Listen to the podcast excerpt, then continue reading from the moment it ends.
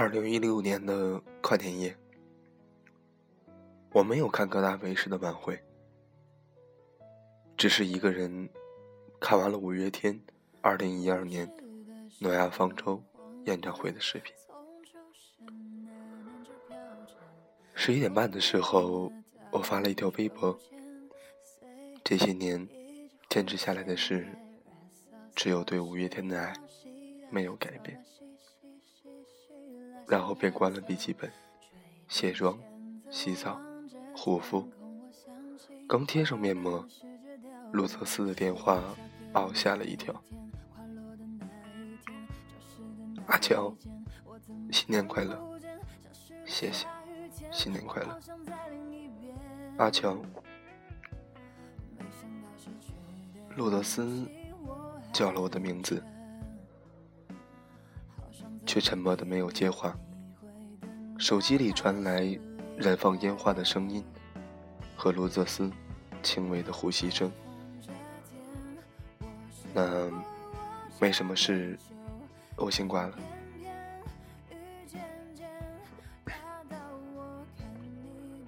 罗泽斯抢在我挂电话之前开口，说道：“这一年你过得好吗？”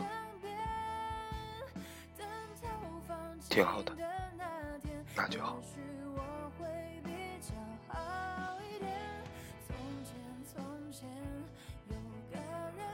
我和洛泽斯没有互道再见，便匆匆结束了通话。我按住了扑通纸条的心口。我和路泽斯已经好久没有打过电话了，久到我都不想起来。上一次通话是什么时候？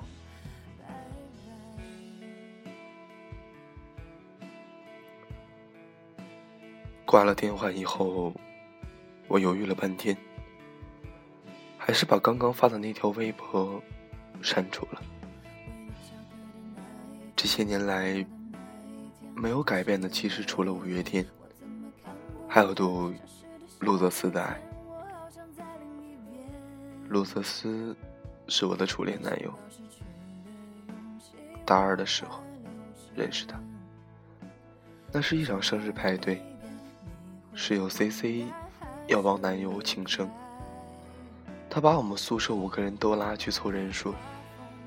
到了分店，一起来的还有 C C 男朋友的室友，路泽斯就是其中一个，个子很高，体型偏瘦。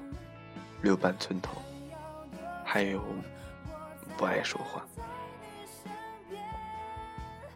这就是我对路泽斯的第一印象。那天来的人不是很多，加起来也才十个人。酒足饭饱之后，大家交换了联系方式。接下来的一周，我的两个室友和 C C 男朋友的室友发展成了恋爱关系。大家都开玩笑说：“C C 真是个心机婊。”C C 也不介意，还对我挤眉弄眼。那个叫陆什么思的呆子，有没有找你聊天啊？其他室友也纷纷唏嘘，瞎起哄。算起来，我是全寝室唯一没有恋爱的。之后，路泽斯跟我告白。要送我一盆芦荟，阿乔，我挺喜欢你的，你可以和我在一起吗？我愣了片刻，点头答应了。大家都说路泽斯用一盆芦荟就把我复活了，真是赚到。只有我知道他认真的模样，让人无法拒绝。和路特斯在一起后。发现他其实也没有像大家说的那样木讷。他学的是计算机专业，时不时会设计一些很 Q 的表情发给我，或者制作一些搞笑视频。然而人无完人。交往半年的时候，我发现路泽斯喜欢看乡村爱情题材的电视剧，这简直让我大跌眼镜。再之后，我又发现他经常光顾学校门口的夜宵摊。点些鸡肝、鸭肠之类的东西，就像多米诺骨牌一样，只要有一个缺点就被发现，其他潜藏的缺点也很快就浮出水面。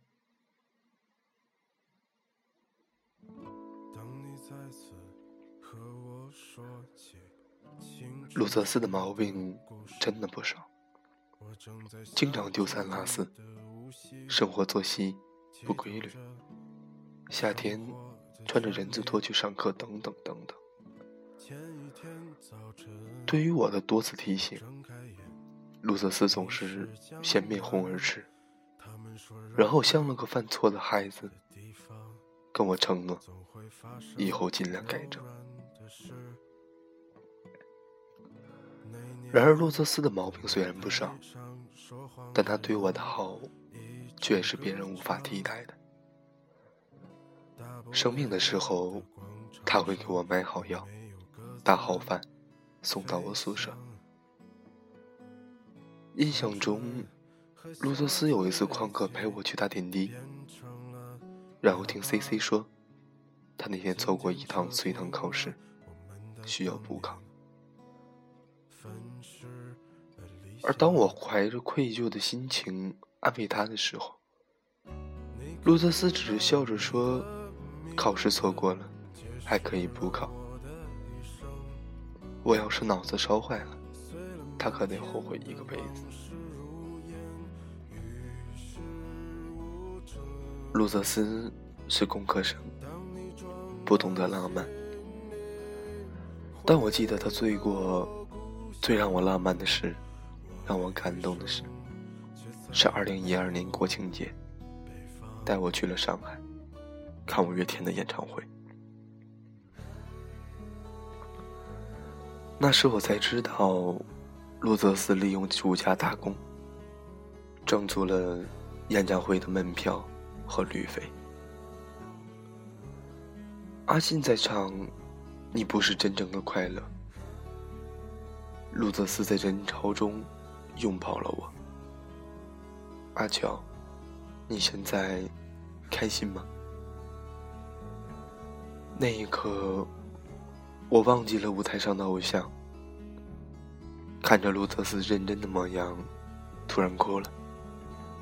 谢谢你，路泽斯，谢谢你圆了我少女时期的梦想。如果天底下所有的有情人最后都能成为眷属，我不知道我和卢泽斯是不是可以毕业就结婚。只是人生没有那么多完美的故事。和卢杜泽斯分手是我提出来的，在一起是他说的。虽然知道说分手很残忍，但现实不允许我优柔寡断。我们要毕业了，路泽斯有一去一家世界五百强企业工作的机会，地点在广州，而我因为外婆被检查出患了糖尿病，决定留在本地工作。路泽斯。有些举棋不定，我开始慌了。以他的性格，极有可能放弃广州的工作。拍完毕业证那天，我约了路泽斯去吃料理。饭桌上，路泽斯正在倒酒，我不合时宜的抛出了那个沉重的话题。分手吧。为什么？因为我受不了你了。我把之前对他的不满一件不拉的罗列出来。路泽斯几乎是乞求的语气跟我说：“我已经在改了。”请你再给我一点时间，好吗？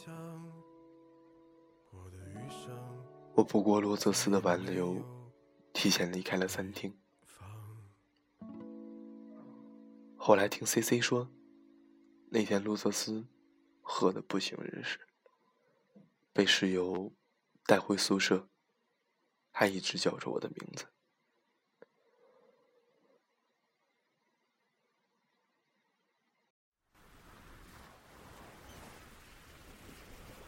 分手以后，路泽斯渐渐淡出我的世界。两年的感情早已成为一种习惯。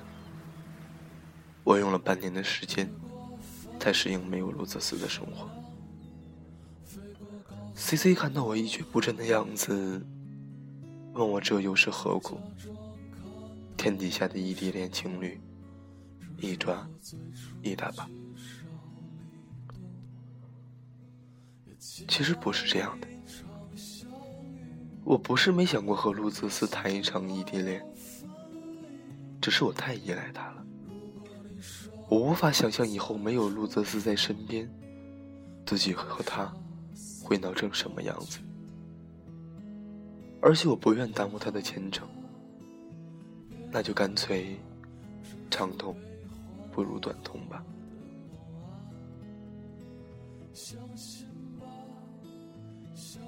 当路泽斯出现在我家门口的时候，我一度以为我出现了幻觉。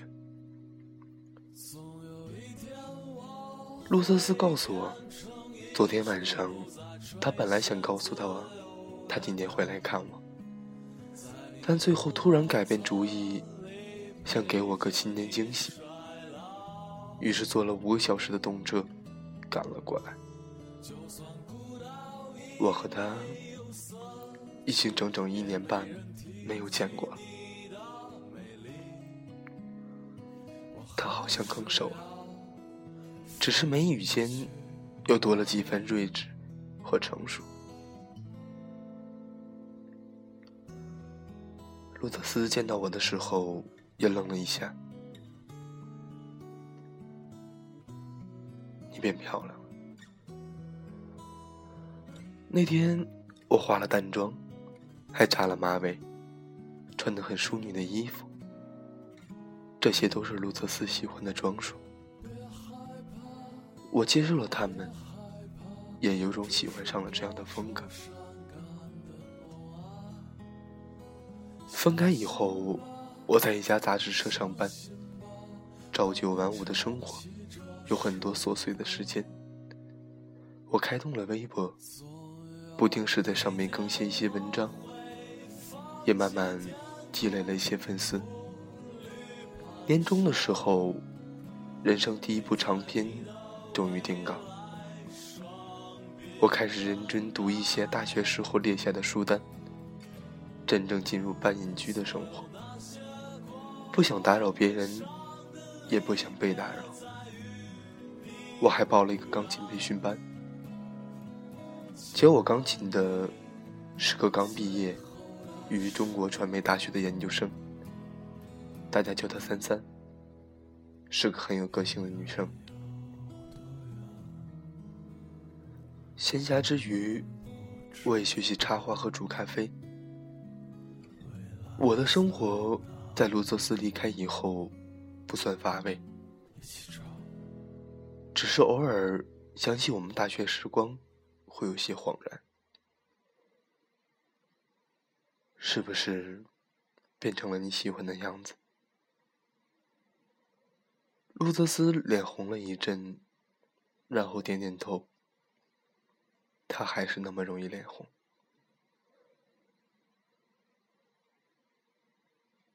我给他煮咖啡的间隙，路泽斯打量了客厅一圈，说道：“你比以前更会生活。”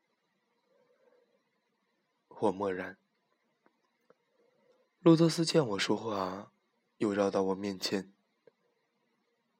阿乔，其实当初你根本不是因为无法忍受我的坏习惯，才提分手的吧？这也能被你猜到。路德斯笑而不语。两个人沉默了许久。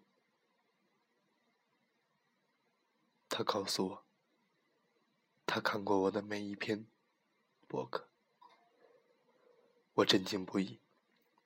和罗泽斯分手以后，除了微博，我已经没有再用其他社交软件。而我记得罗泽斯以前也不用微博。不过人终究是会变的吧。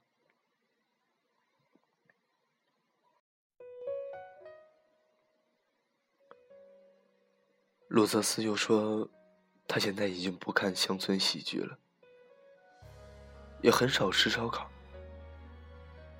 拖鞋也只在家里穿，而且最晚也会在一点之前睡觉。说到最后，罗泽斯问我愿不愿意再给他一个机会。我看着罗泽斯期待的眼神，突然有些发酸。他说的那些变化，我又怎么会不知道？每次看他更新朋友圈的照片，都很想点个赞，然后告诉他，你变了好多。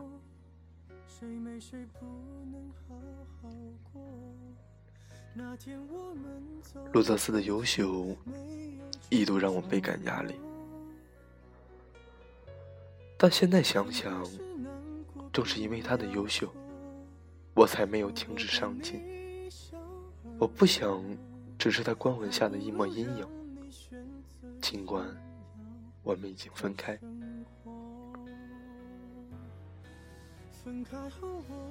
其实，你真的不用为我改变那么多。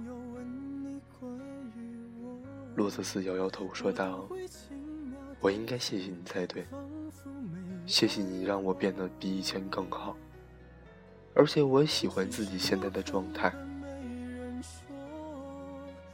路泽斯的改变，当然不只是看电视、吃夜宵这些鸡毛蒜皮的事情。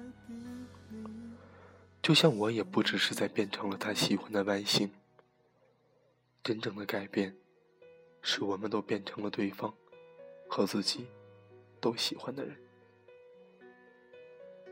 咖啡已经煮好了，那你为什么想要和我重新开始呢？他接过咖啡。我在想，你可以喜欢一个乐队那么多年，这样的女生，一定是个很长情的人。万一不是呢？阿乔，我不想每天都只能偷窥你的微博才能知道你的生活。我沉默了片刻，给路泽斯续上一杯咖啡。其实，我也不想靠朋友圈才能知道你的动态。那一刻，我和卢泽斯都笑了。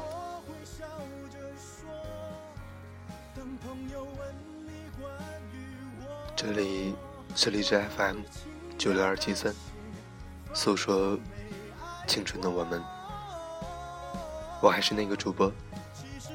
依然用我的声音陪伴着你，陪伴着你的青春，与你一同在路上。想得多，其实我还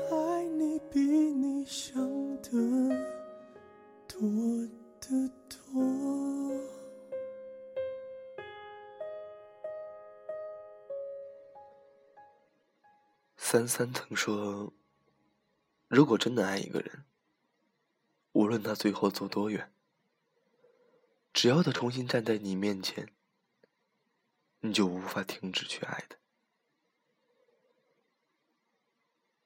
以前我没有觉得，现在我想，是的，他说的对。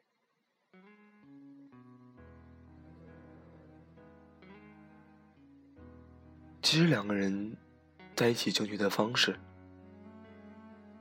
就是努力变成对方喜欢的模样，努力的变好，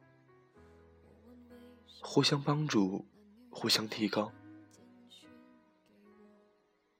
而不是说拖拖拉拉，一天不如一天。我们过的是生活，过的是日子，是要用生活来增加感情，而不是因为生活中琐碎的事情来磨灭感情。为了你喜欢人的人变成他喜欢的样子，我觉得这没什么不好，这证明你爱的。证明你想为一个人付出，证明他值得，证明你深爱的，你没有后悔。就算有一天你们分道扬镳，不能在一起行走，不能在一起生活，我觉得当你变得越来越好，在你回头的时候看一看来时的路。你也不会觉得后悔，因为你的生活变得越来越好。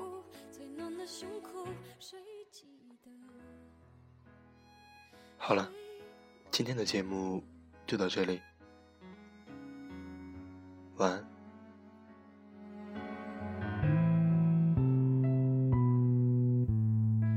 想问为什么我不再是你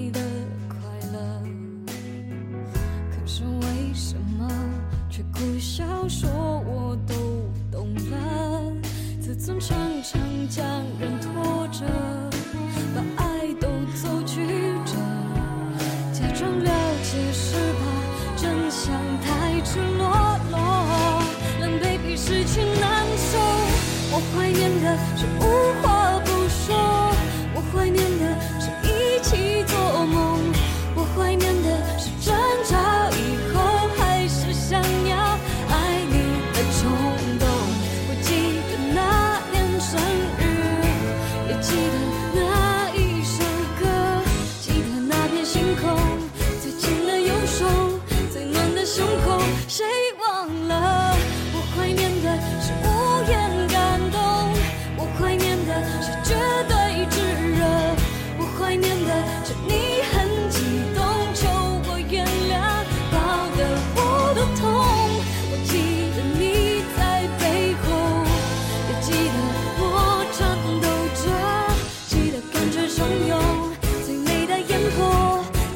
相拥谁爱得太自由？